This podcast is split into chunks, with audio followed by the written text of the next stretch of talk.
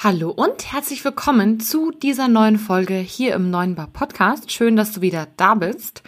Gestern war der Tag der heißen Schokolade, also am 31.01. Und ich habe erst überlegt, gar keine Folge dazu aufzunehmen und habe dann einfach mal Interesse halber mich so ein bisschen über das Thema Kakao, Schokolade und so weiter informiert. Dabei ist mir A aufgefallen, wie schwierig es ist, wirklich gute Informationen über Schokolade, heiße Schokolade für die Gastronomie zu bekommen. Und zweitens, wie anscheinend wenig ich wirklich über Qualität in diesem Bereich weiß. Und ich dachte mir, wenn es mir so geht, wird es euch garantiert auch so gehen. Deshalb ist es ganz dringend Zeit, hier mal richtig aufzuräumen. Deswegen geht es in dieser Folge um die heiße Schokolade in der Gastronomie um was es da ganz konkret geht, wie heiße Schokolade oder sagen wir mal der Kakao in der heißen Schokolade eigentlich hergestellt wird, welche verschiedenen Varianten ähm, es gibt, also sprich Getränkevarianten in der Gastronomie und warum das wichtig ist, das ist äh, nämlich ein ganz ein spannender Punkt, und wie ihr eigentlich herausfindet, was gute heiße Schokolade ist, also das Produkt, was ihr nachher verwendet. Um diese drei Punkte geht es heute und ja, eventuell habe ich noch eine kleine Überraschung für euch. In diesem Sinne, viel Spaß dabei. Hallo, Servus und herzlich willkommen beim Podcast 9 Bar, dem B2B-Podcast rund um Kaffee, Gastro und Co. Hier geht es um aktuelle Gastrothemen, alles rund um das Thema Kaffee und wie du mit einem besseren F&B-Konzept mehr aus deinem Gastbetrieb holst.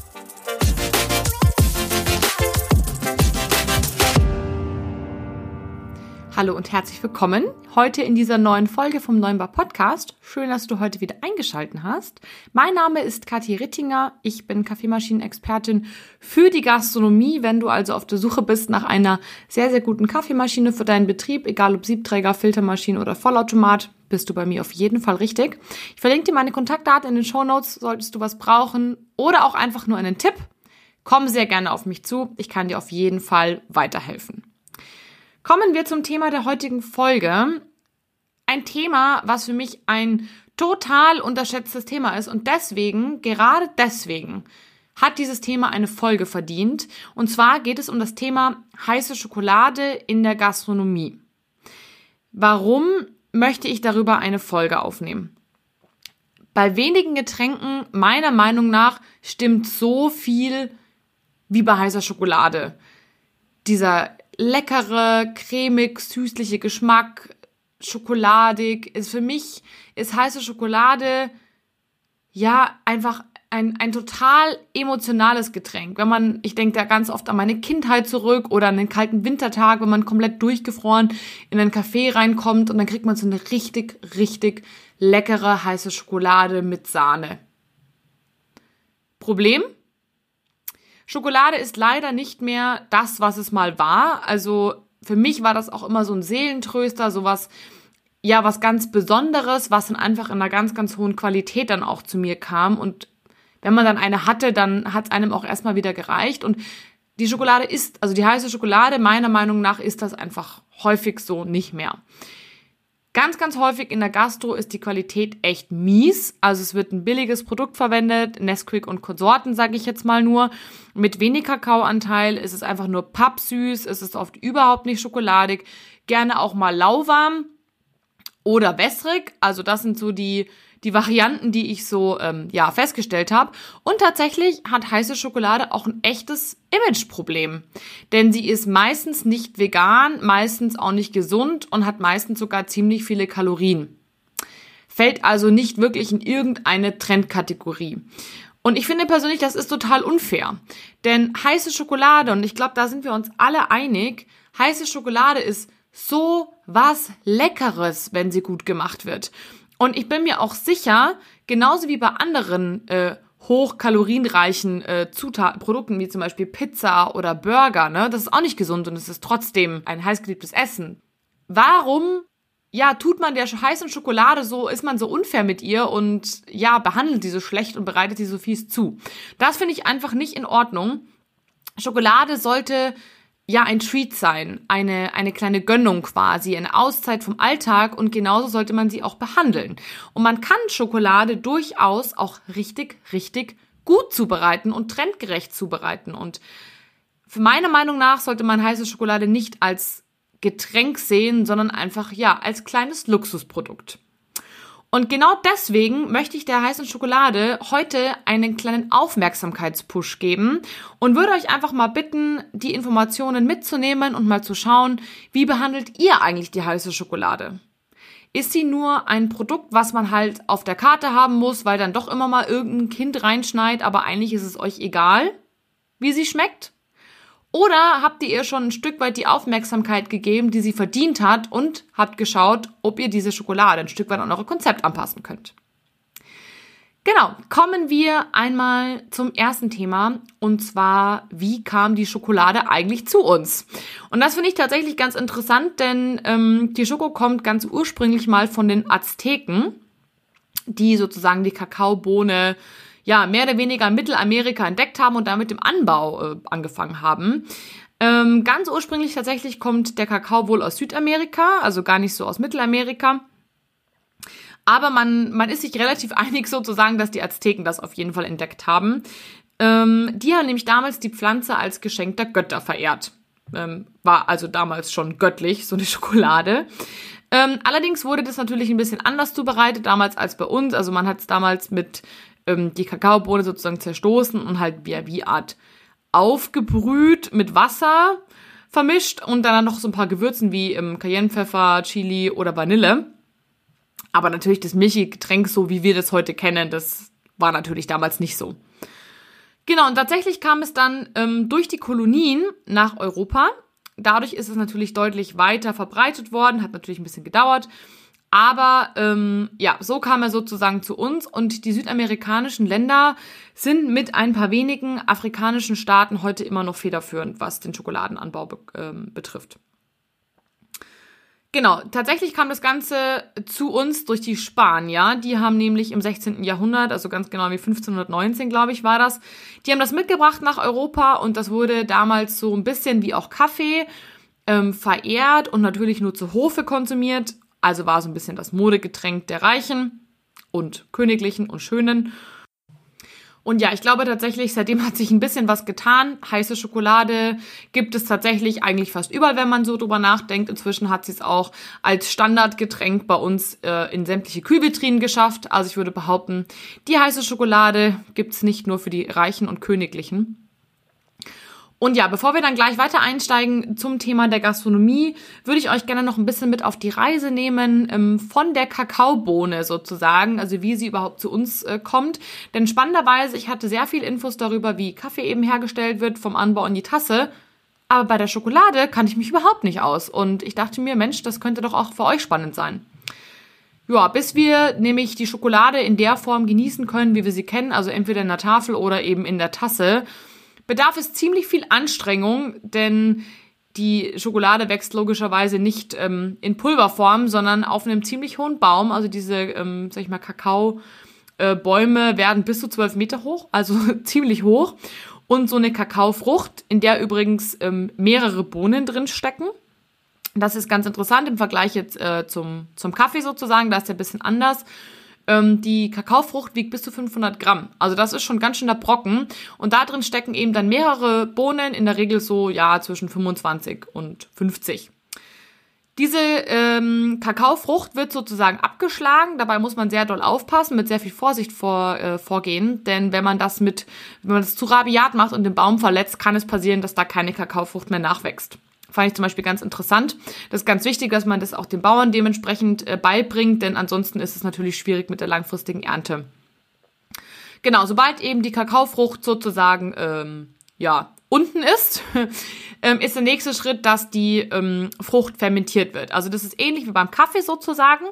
Dafür, damit das eben funktioniert, muss man sie aufschlagen, also mit einer Machete wird sie sozusagen, ja muss man sich vorstellen, in der Mitte auseinander getrennt. Und genau, dann wird diese Kakaofrucht geöffnet, ein paar Tage in die Sonne gelegt und dadurch eben passiert ein äh, Fermentationsprozess durch eben die Wärme und den Sauerstoff ja, Einfluss, sage ich jetzt mal, fängt eben an, das ähm, Fruchtfleisch zu fermentieren, also ich sag mal zu gären. Die Samen be äh, beginnen zu keimen. Und das ist ein ganz spannender äh, Punkt an dem, an dem Punkt, den ich jetzt gerade erzähle. Denn wenn die nicht genügend Zeit bekommen in der Sonne und nicht genügend Zeit zum Keimen bekommen, verlieren die nicht so viel Bitterstoffe. Deswegen ist tendenziell billige Schokolade, also billig hergestelltes Schokoladenpulver bitterer sozusagen, als welches das eben die Zeit bekommt, die es braucht in der Sonne. Genau, denn da verlieren sie eben diese Bitterstoffe. Und diese, dieser Fermentationsprozess dauert so circa ja, zehn Tage und in dieser Zeit eben ist das Fruchtmus, also dieser Fruchtbad, sag ich mal, wie bei der Kaffeekirsche auch, der ähm, verschwindet sozusagen eben durch diesen Fermentationsprozess und dadurch kann man dann eben die Kakaobohnen sozusagen ja herauslösen. Die werden dann anschließend ähm, eben äh, gereinigt, in der Sonne getrocknet und dann geröstet. Beim Rösten gibt es auch verschiedene Varianten. Man sagt tatsächlich, wenn man sie äh, im Ofen röstet, so wie man das von Kaffee kennt, dann ist das nicht so vorteilhaft, äh, weil sie dann eben rauchig werden. Aber ich würde sagen, das führt hier jetzt ein Stück weit ähm, zu weit. Die gerösteten Bohnen werden dann eben zerkleinert und grob gemahlen. Und da kommt ein ganz spannender Punkt ins Spiel.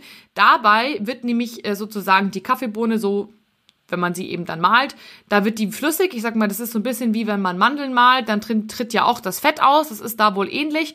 Und ähm, Kakaomasse sozusagen, also die Butter, die bildet sich sozusagen oder die wird freigesetzt. Und wenn man dann diesen ganzen Prozess, wenn man das zerkleinert hat und so weiter und so fort, dann presst, dann kann man sozusagen die Kakaobutter herausziehen und das, was überbleibt, also sprich die gemahlene Kakaobohne mit weniger Kakaobutter, das, dieser Kuchen wird dann sozusagen nochmal gemahlen und dann hat man das fertige Kakaopulver. Und je nachdem, wie viel Kakaobutter man aus dieser Bohne rauszieht, hat man sozusagen ein stärker entöltes oder ein weniger stark entölten Kakao. Und das kennen wir ja alle auf der Packung. Beim Backkakao steht da meistens drauf ähm, stark oder schwach entölt. Und desto mehr sozusagen rausgezogen wurde, desto stärker entölt sozusagen ist der Kakao am Ende des Tages. Genau. Dementsprechend wertig ist das Ganze natürlich auch, weil ein, ein, ein Schokoladenpulver mit mehr Kakaobutter hat natürlich auch mehr Geschmack als eins mit weniger. Ich glaube, das ist relativ logisch. Genau. Und dann kommt es zu uns und kann dann dementsprechend weiterverarbeitet werden, in welcher Form. Naja, auch immer. Also entweder in der Tafel Schokolade oder halt dann in einem Pulver wie in unserer Form. Apropos Pulver, da würde ich jetzt gerne einmal ähm, mit euch drüber sprechen. Jetzt wird das Ganze sehr konkret für euch. Ähm, ich habe mir mal so ein bisschen angeschaut, was gibt es denn eigentlich an Schokoladenpulver in der Gastronomie? Hab dann mal so die gängigen Anbieter mir angeschaut und habe dann eigentlich relativ klar eins, zwei, drei, vier, ja, doch, ich glaube, so kann man es fast sagen, ähm, Kategorien festgestellt. Wir beginnen mal von oben nach unten mit der hochwertigsten Kategorie. Da gibt es zum Beispiel Anbieter wie ähm, Barry Callebaut, ähm, beziehungsweise Rausch aus Berlin, kennt man vielleicht. Die haben sehr, sehr reine Kakaos. Also Rausch nur also fast ausschließlich. Bei ähm, Barry ist es ein bisschen unterschiedlich, die haben mehrere Produktlinien. Aber bei den ähm, Mischungen ist es wirklich so, die haben ausschließlich Kakao und Zucker in ihren Trinkschokoladen, die sie sozusagen an die Gastronomie verkaufen. Das ist die allerhöchste Kategorie. Da kann man wirklich sagen, die haben so, ja, 25 bis, ich glaube, sogar 80 Prozent, sogar 100 Prozent hatte Rausch an, an Kakaoanteil. Also das ist der Anteil an Kakao, an wirklich echten Kakao im Verhältnis zum Gesamtprodukt. Was ganz interessant ist, Rausch ähm, arbeitet ausschließlich mit Edelkakao, da komme ich aber nachher nochmal dazu. Also das ist so die höchste Kategorie, eine Mischung für die Gastronomie, ausschließlich aus Kakao und Zucker. Kommen wir zu einer Kategorie drunter.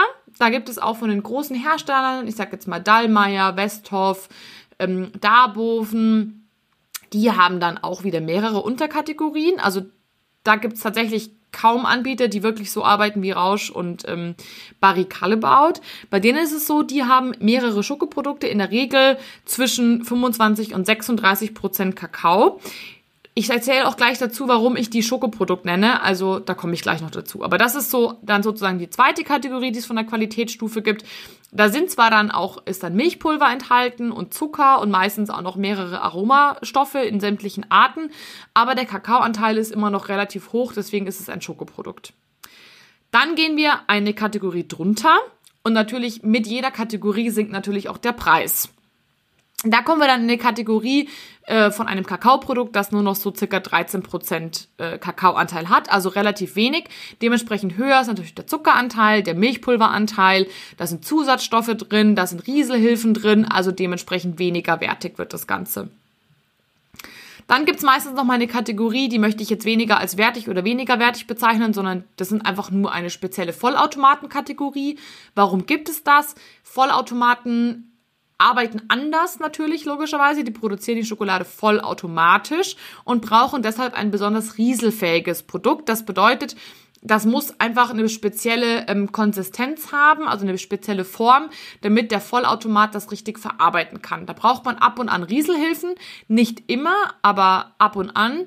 Und der braucht auch eine gewisse ähm, feine Körnung, damit sozusagen die Maschine das Ganze verarbeiten kann. Ihr könnt also nicht einfach eine normale äh, sag ich mal, Rauschschokolade in eure ähm, Maschine kippen, ohne mal nachher zu gucken oder mal mit dem Hersteller zu sprechen, funktioniert das denn? Denn das muss sich ja richtig auflösen. Wenn sich das nicht richtig auflöst, weil der Kakaoanteil, also der noch sehr fetthaltig ist, dann pappt euch das überall fest. Das ist eine Katastrophe, kann ich euch sagen. Also wenn ihr mit einem Vollautomaten arbeitet, schaut immer, dass es automatengerecht ist. Ganz wichtig. Genau, und last but not least gibt es noch eine Lösung, die ich gefunden habe. Und zwar ist es ähm, sind das Schokoladensticks. Das sind quasi äh, Schokoladenpulver, was schon vorportioniert ist in Sticks. Da gibt's dann diverse, ja, ich sag mal, Varianten von Zartbitter über Vollmilch, über weiße Schokolade etc. pp. Auf jeden Fall gibt's da tausend Sachen. Vorteil bei diesen Sticks ist einfach, die sind sehr praktisch zu dosieren, sehr einfach zu dosieren und ähm, eben immer ganz portionsgerecht, aber halt dementsprechend auch, ja, jeweils in einer Umverpackung. Warum erzähle ich euch jetzt so viel über die heiße Schokolade und wie viel Prozent da wo wie drin ist? Da werdet ihr euch mit Sicherheit jetzt auch schon denken, ja, interessiert mich eigentlich nicht. Sollte euch aber interessieren. Denn eins ist Fakt. Je nachdem, welches Schokoladen- oder Kakaoprodukt ihr verwendet, habt ihr eine spezielle Deklarationspflicht. Ich habe hier jetzt so einen kleinen Auszug, ähm, den könnt ihr auch jederzeit googeln, das ist überhaupt kein äh, großes Problem. Ähm, Titel der ganzen Geschichte ist Informationen über die Verkehrsbezeichnung von Schokoladen- und kakaohaltigen Getränken in Speisegetränken und Aufstellern. Also sprich auf euren Menüboards, in eurer Speisekarte und auf sonstigen Flyern oder Aufstellern, die ihr auf der Straße stehen habt. Fakt ist, wenn ihr eine Trinkschokolade verkaufen wollt, also eine heiße Schokolade, also sprich, ihr wollt dieses Wort Schokolade in eurer Karte verwenden, weil das eine andere Wertigkeit hat für euch als jetzt zum Beispiel Kakao, dann müsst ihr zwingend ein Schokoladenprodukt, ein Pulver verwenden, was mindestens 25% Kakao-Inhalt hat. Deswegen habe ich euch vorher die Kategorien vorgelesen. Und es darf nicht stark entölt sein. Und jetzt mal ganz ehrlich, Hand aufs Herz, wie viele von euch wissen gerade, ob sie diese Kriterien erfüllen, wenn sie sich Schokolade auf die Karte schreiben? Ich würde jetzt mal behaupten, 85% wissen es mindestens nicht.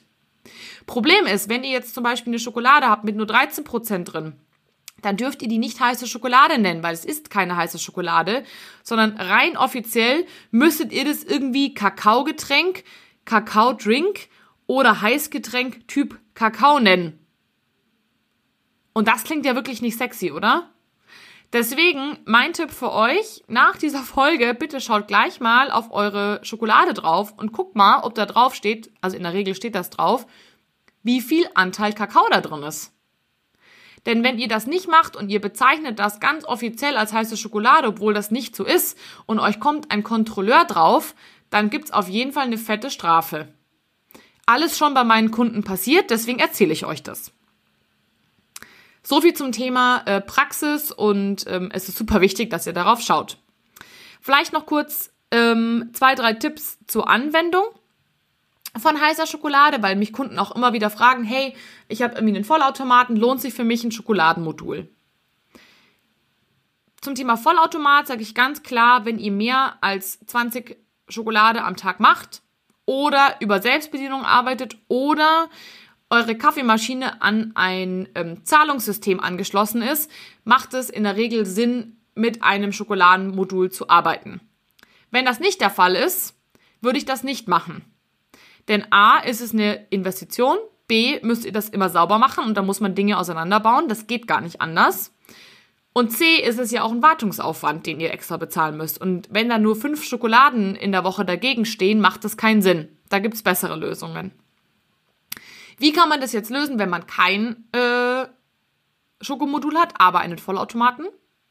Variante 1, ihr legt euch auf eurem Display eine Taste an, heiße Milch für Schoko, da kommt dann heiße Milch und Schaum raus, haut einen kleinen Beutel ähm, von diesem vorportionierten ähm, Kakaopulver oder eben, ja, löffelt das rein, wobei mein Tipp ist, nehmt es vorportioniert, weil es löffelt sonst jeder eine andere Menge rein.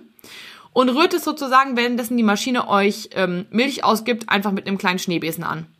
Wenn ihr sagt, nee, ist mir viel zu aufwendig, mein Tipp für euch, machen viele meiner Kunden so, serviert die heiße Schokolade im Glas, gebt den kleinen Beutel oder eben die jeweilige Löffelanzahl Schokopulver in das Glas, lasst einfach heiße Milch mit Schoko, äh, mit Schaum oben drauf und serviert das Ganze im Glas mit einem langen Löffel, ohne umzurühren.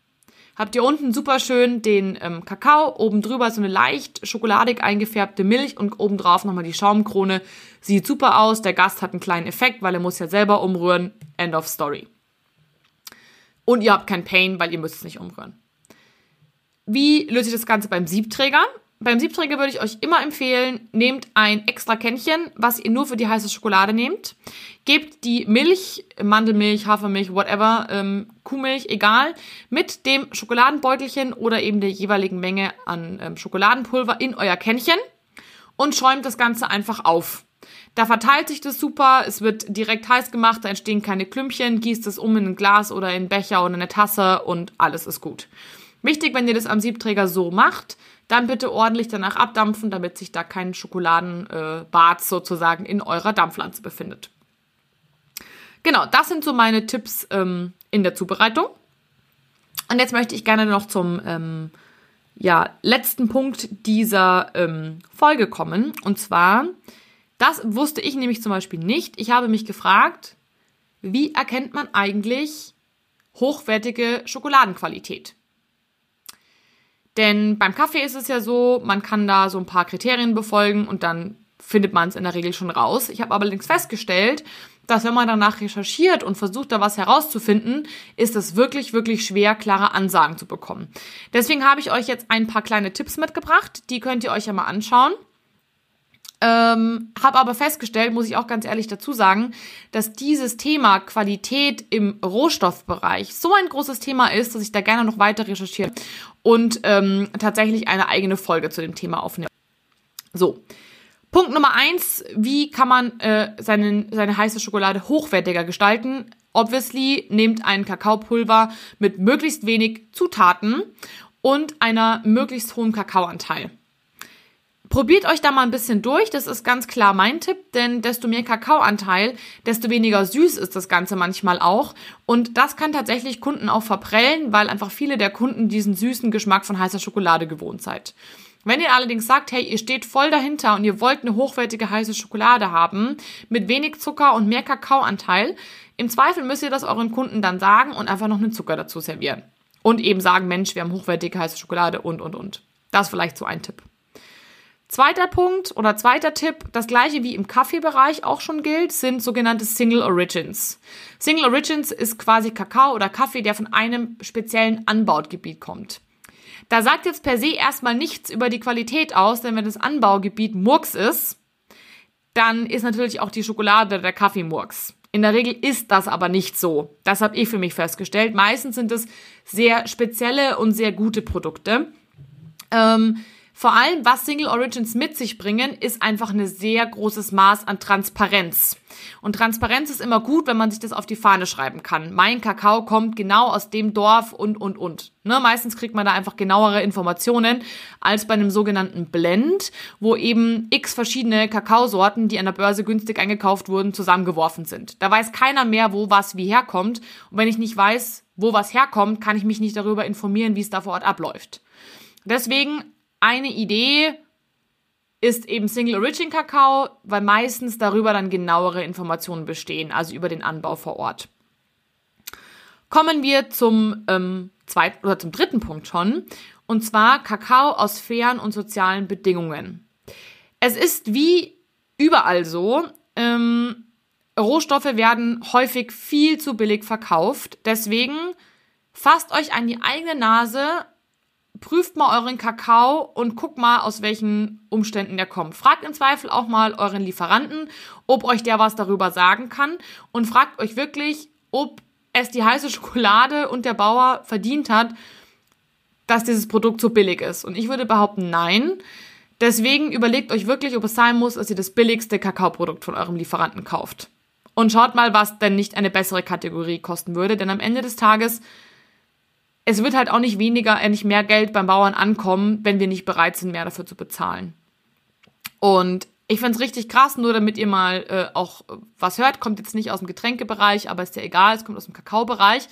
Für eine Tafel Schokolade bekommt ein Bauer, der diese Kakaobohne sozusagen oder Kakaofrucht vom Baum schlägt, im Schnitt 39 Cent. Also das bleibt den Bauern und davon kann einfach keiner leben. Und das Problem ist, dass durch dieses wenige Geld, was den Leuten vor Ort bleibt, auch einfach die Bildung auf der Strecke bleibt. Wir haben Kinderarbeit, gerade in der Elfenbeinküste zum Beispiel, ist ein sehr, sehr großes ähm, Kakaoanbaugebiet. Da ist Kinderarbeit an der Tagesordnung, da gibt's Bürgerkriege ohne Ende, da ist einfach kaum Geld da. Und dementsprechend sieht man es dann nachher auch an der Qualität ähm, des Kakaos, weil durch das wenige Geld ist auch kaum Bildung und kaum Fortbildung da in dem Bereich. Die Bäume sind oft alt und krank und dementsprechend schlecht ist dann auch eben die Qualität, weil ja die Bauern halt die Bäume nicht so behandeln, wie es sein müsste. Genau, und ähm, es gibt dann eben auch die Möglichkeit, Direct Trade zu betreiben. Das heißt, ihr könnt Schokolade kaufen, die eben direkt beim Bauern vor Ort eingekauft wird, anstatt eben über 1000 Zwischenhändler zu gehen, die natürlich alle dementsprechend mitverdienen. Das gibt natürlich den jeweiligen Anbietern, von, der, von denen ihr sozusagen wieder die, die Schokolade kauft, einfach eine viel bessere Möglichkeit, direkt vor Ort einzuwirken. Also das ist ähnlich wie beim Direct Trade Einkauf ähm, beim Kaffee. Das ist natürlich auch keine Garantie dafür, dass das alles besser läuft, aber in der Regel habe ich festgestellt, dass die Röstereien in dem Bereich oder eben jetzt auch die Schokoladenproduzenten, die mit Direct Trade Kakao arbeiten, einfach ein besseres Wissen haben, genauso häufig wie eben die Single Origin Geschichte ist und ihr dann eben auch ein Stück weit mehr Informationen bekommen könnt, als eben, wenn ihr irgendeine Schokolade kauft. Also Klar, wie gesagt, alles nicht so ganz perfekt, aber ich gebe euch noch ein paar Links äh, nachher mit in die Show Notes. Da könnt ihr auf jeden Fall auch nachlesen. Spannend ist auf jeden Fall, dass der Anteil des nachhaltig produzierten Kakaos wächst. Das heißt, es geht auf jeden Fall auch in die richtige Richtung.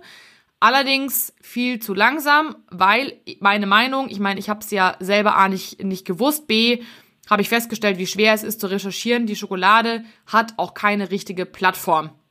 Kaffee ist das beliebteste Getränk in Deutschland, Schokolade nicht. Und ich habe das Gefühl, dementsprechend schwierig ist es, dass da auch einfach sich Informationen verbreiten. Genau, last but not least möchte ich noch gerne eine Sache ähm, euch mitgeben zum Thema ähm, Qualität. Habe ich jetzt noch zwei Punkte. Punkt äh, Nummer vier in der Liste ist ähm, das Thema Siegel. Auch hier, Siegel sind nicht alles und man muss sich sehr genau damit beschäftigen. Deswegen werde ich dazu auch noch mal eine Folge dazu machen. Dennoch ist es häufig so, dass Kakaos, die mit einem gewissen Siegel behaftet sind, ein bisschen mehr Sicherheit bieten als Kakaos komplett ohne Siegel. Es gibt da diverse Varianten, die eben dafür sorgen, dass gewisse Standards eingehalten werden. Ein Klassiker ist auf jeden Fall ähm, Fair Trade, kennt man auf jeden Fall, Rainforest Alliance und UTZ. UTZ ist, glaube ich, auch so der Klassiker im Schokoladenbereich. Und genau Sinn eines Siegels ist im Endeffekt, dass gewisse Regularien, die quasi äh, ja mal aufgeschrieben wurden, dass die auch eingehalten werden. Da gibt es dann verschiedene Labels, die eben für verschiedene Dinge verantwortlich sind. Also die sind alle so ein bisschen auf was anderes fokussiert. Bio zum Beispiel kennen wir alle, ähm, möchte halt, dass gewisse Pflanzenschutzmittel und Insektizide einfach vermieden werden. Deswegen gibt's natürlich logischerweise Bio-Schokoladen. Bio sagt aber nichts aus über die Art und Weise, wie Menschen vor Ort behandelt werden. Da gibt es dann eben, ja, andere Siegel, wie zum Beispiel eben Fairtrade, die eben auch dafür sorgen, dass es nicht nur sozusagen bio, also nachhaltig angebaut wird, sondern es geht auch um die wirtschaftliche, ökologische und die soziale Situation vor Ort. Mm, das ist zum Beispiel ein Punkt. Und Rainforest Alliance und UTZ, die haben fusioniert, das ist vielleicht noch interessant. Die haben die Schwerpunkte nochmal ein bisschen anders. Die, die sorgen eher dafür, dass die Artenvielfalt erhalten wird. Also, dass quasi ähm, der Bauer lernt, dass er die Kakaofrucht nicht so, sondern anders vom Baum schlagen muss, damit dieser Baum noch lange Zeit sozusagen ähm, ja eine Einnahmequelle für diese Personen ist. Das ist ein Stück weit die Landnutzung eben verändert. und dass sozusagen die Bauern auch wirklich unternehmerisch verantwortungsvoll handeln, damit eben sozusagen dieser, dieser Prozess noch lange Jahre funktioniert. Wie gesagt, ich glaube nicht, dass das eine Garantie für irgendwas ist, aber am Ende des Tages muss man ja irgendwo anfangen, wenn man sich anfängt zu informieren. Deswegen möchte ich diese Siegel auch da jetzt nicht komplett abwerten. Geht einfach ein bisschen mit offenen Augen durch die Welt und schaut, was gibt es auf dem Markt und fragt euch, ob es immer das Billigste sein muss. Last but not least hat mich noch sehr eine Sache interessiert, weil wir vorher über Rausch gesprochen haben aus Berlin, denn Rausch arbeitet nur mit Edelkakao. Und ich habe mich gefragt, was ist denn eigentlich Edelkakao? Weil für mich klang das eher so ein bisschen nach Marketing-Bullshit, ist es aber gar nicht.